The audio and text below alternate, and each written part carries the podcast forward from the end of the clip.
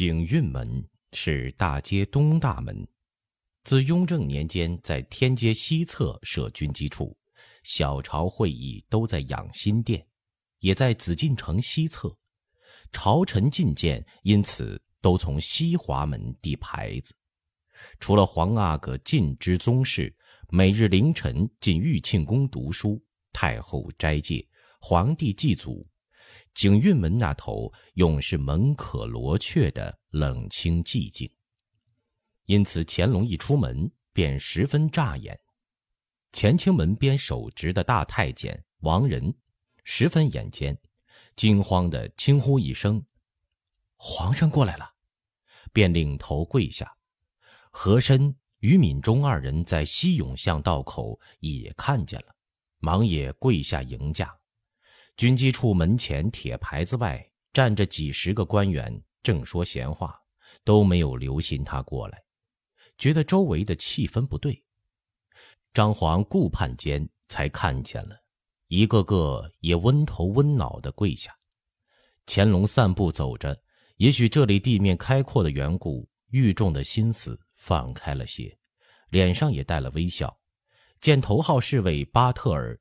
雄赳赳站在乾清门前，给自己行注目礼，走近了，拍拍他的肩头，笑说：“就要去盛京当将军了，还来这里站岗。十五固山公主随你到任的吧？缺什么，奏朕知道。”巴特尔是乾隆用十颗东珠、一架望远镜从科尔沁王爷手里换来的有罪奴隶。自幼就跟乾隆当了侍卫的，刚刚的五十出头，黑红雄壮的一个蒙古汉子，一身精悍之气。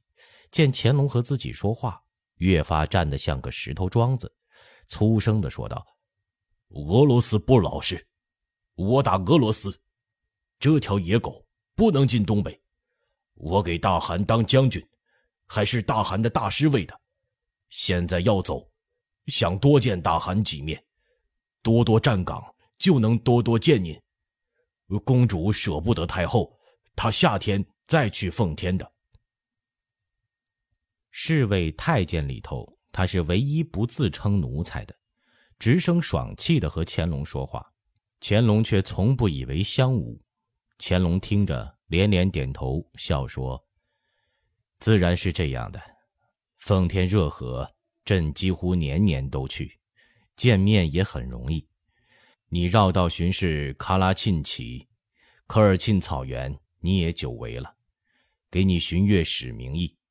科尔沁王爷见了你也得跪接跪送。他已说的喜笑颜开。你是蒙古第一英雄，富贵锦绣不还乡，好比穿着好衣服夜里走路，明白吗？说笑几句，乾隆离开巴特尔。见和珅和于敏中长跪在永巷口叩头，稍稍的加快了步子到跟前儿，也不叫起，问道：“有什么要紧事吗？”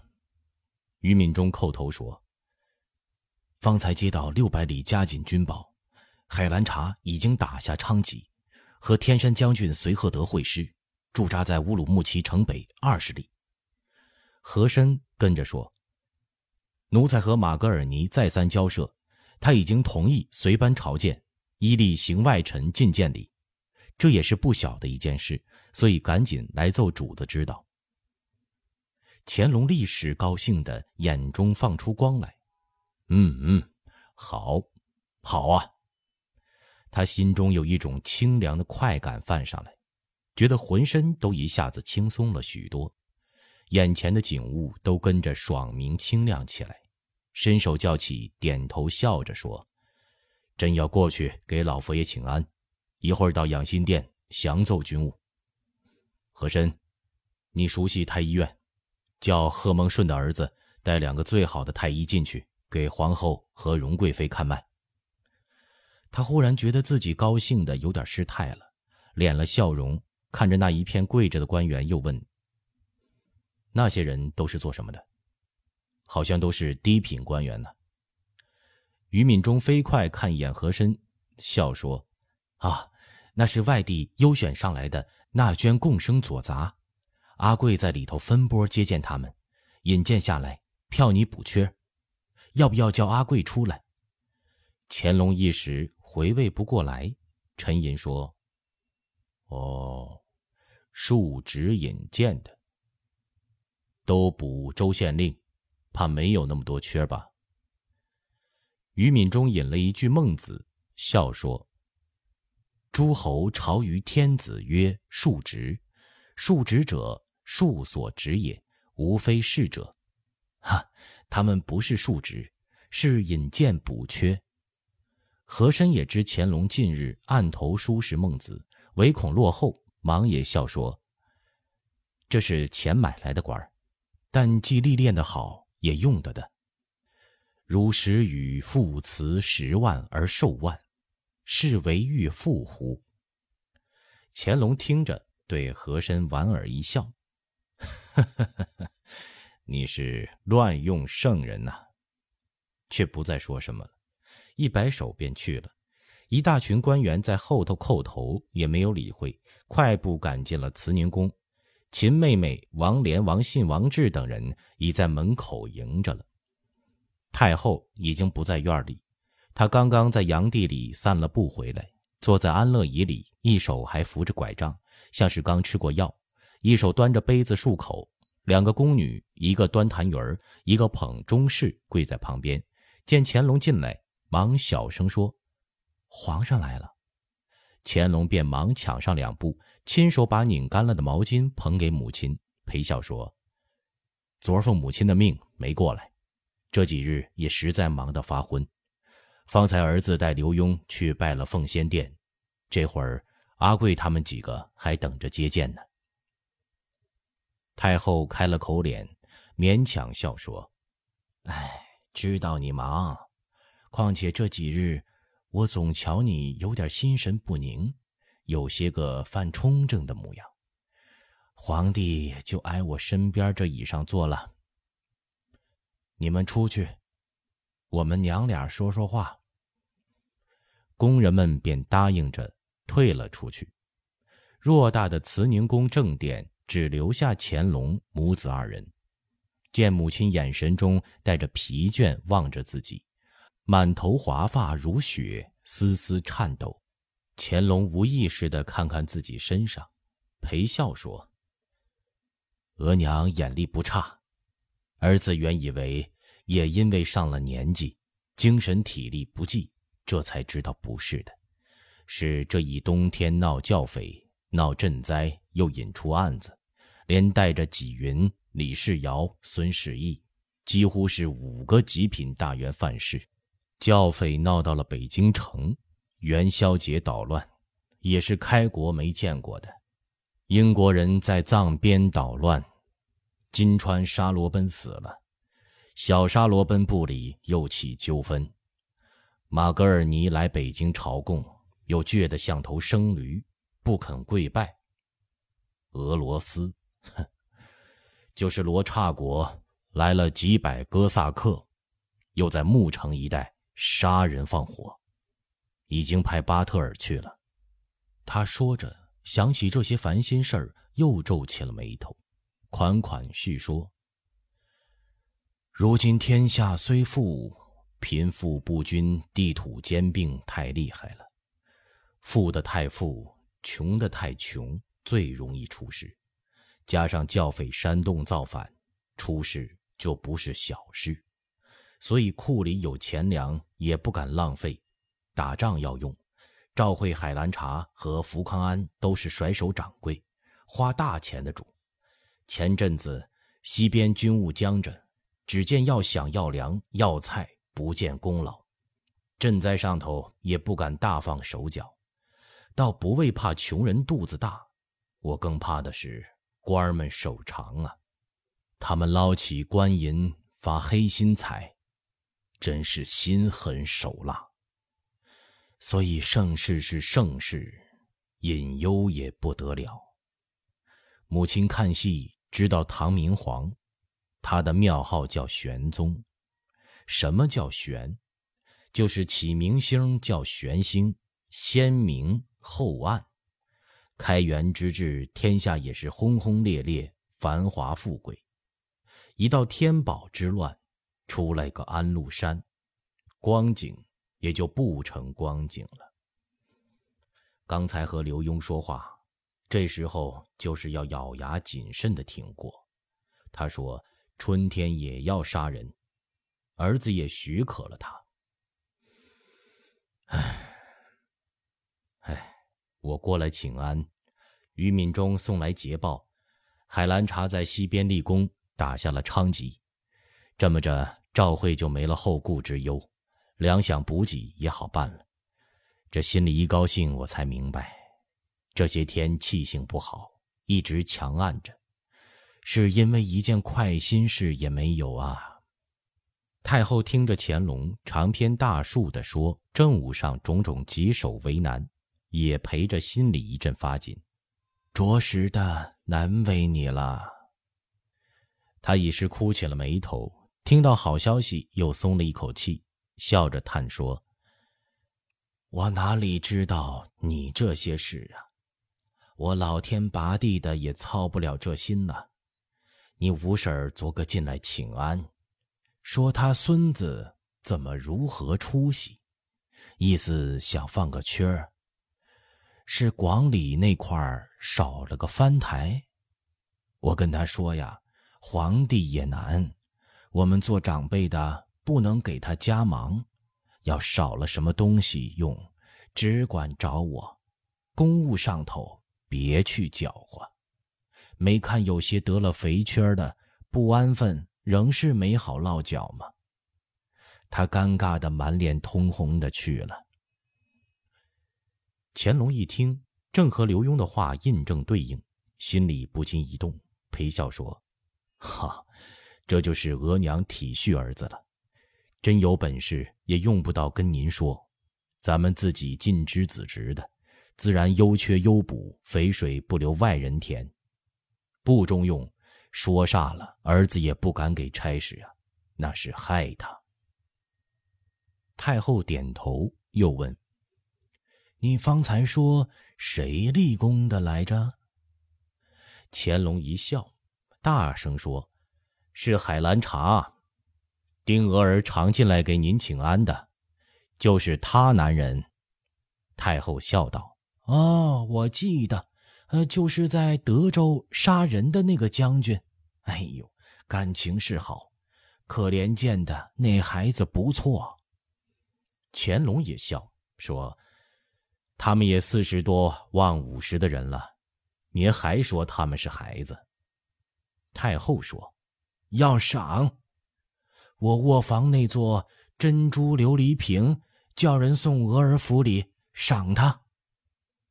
他仰脸寻思着，良久，又说：“我的儿啊，你跟刘墉说，事多事烦，别轻易杀人。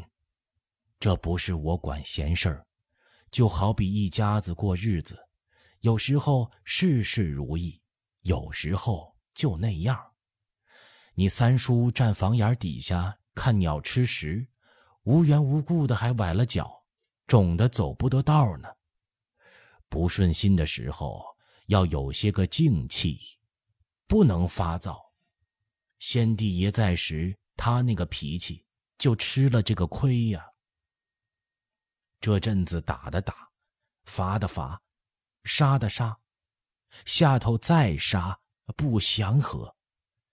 你杀一个人，他有爹妈儿女，有亲戚朋友左邻右舍，惊到了还罢了，惹恼了一大片，这胡灶上火就出事儿。这不为我吃斋念佛不杀生当烂好人，我说的话也不作数，你自己思量，是不是这个理儿呢？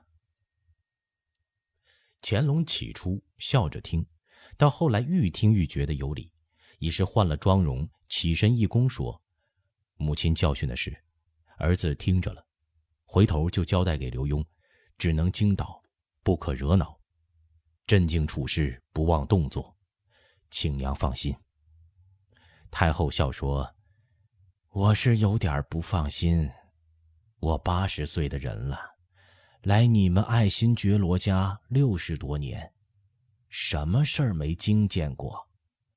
军机处的人有死的，有罚的，政务上头又糟心，都卧到一处了。还有后宫呢，你怎么不进皇后房呢？乾隆本来要走，又坐了回去。皇后的事儿不但连带着王八尺一干太监秽乱后宫，说出来狗屎一般臭不可嗅。更追究出去，早年太子和皇阿哥染斗早夭，追究起来，这绝嗣灭伦之罪，想掩外人的耳目，比登天还难。一旦折腾发作，想罢手也万万不能了。即使没有这些事儿，轰传出去，人言烁金，口碑似铁，从此宫业里别想安宁。这是比处落几个大员更了不得的事儿了。他早已想定了一床锦被遮盖的宗旨，稀里糊涂过去算了。不料母亲还是问了出来，想想必是那拉氏、钮祜禄氏他们背后愿望，不由得一阵光火，笑着问：“啊，是有人在您这儿说什么了吗？”太后看也不看乾隆，没有，是我看出来的。你别看我老，记性不好，心里并不糊涂，我装迷糊呢。听着这个话，乾隆心里火气消了点给母亲换了杯热茶，静静心，笑着说：“谁敢说额娘糊涂？只是额娘想，我今年也六十六岁花甲过的人了，外头的事一天忙下来，累得只要倒下来。”又怕懒乏招了病，能勉强挣扎着活动一下才好些儿，还想叫我像壮年时候人人处处照料停当，身体精神都记不上来了。富察皇后在时，也有几个月不进钟粹宫的，只见她去照料我，送汤送药的体贴我，如今可好？倒过来说三道四的，大约是去容妃那里多的缘故，我也并没有在那里过夜呀。额娘，你知道，何卓氏的鸽子图尔都、五叔额瑟隐，还有堂兄马穆特，都跟在赵惠海兰察军里出兵放马，将来平定了霍集战，还要指望人家娘家替朝廷管辖那块地呢。这是慢待不得的人呢。他娘家那块离京九千多里，他六叔护着他，杀着乱兵，一道里送进宫来，这容易吗？给他盖宝月楼，大约也着急。娘想，一座宝月楼，换来几千里方圆地儿的平安，免去了几十万生灵涂炭，哪个不值呢？太后没有听完，已是延展眉梳，说：“何卓这孩子讨人喜欢，我很待见他。瞧着稳重大方，比汉人那些狐妹子顺眼儿。原想着都不过是些小印儿，原来这里头这么大的学问道理的。他可不是叶尔羌那块何卓家的王昭君，嫁到咱们家了吗？”那是得跟别人多恩存些个，并没有人说什么，你别疑心。我是一辈子在宫里头的人了，这里有天没日头的日子，比你懂些。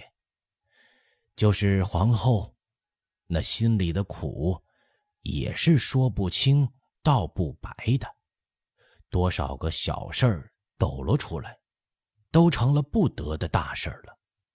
多少大事儿，外头想不到的，演起来也都没事儿了。这地方才真是屈死不告状的呢。你就再忙，里头也要打个胡哨，大家安心，我才放心。你跟前几个后妃也都老了，他们还有个什么指望的？哼，一个笑脸儿。一句话的事儿，就打发他们欢喜不尽呐。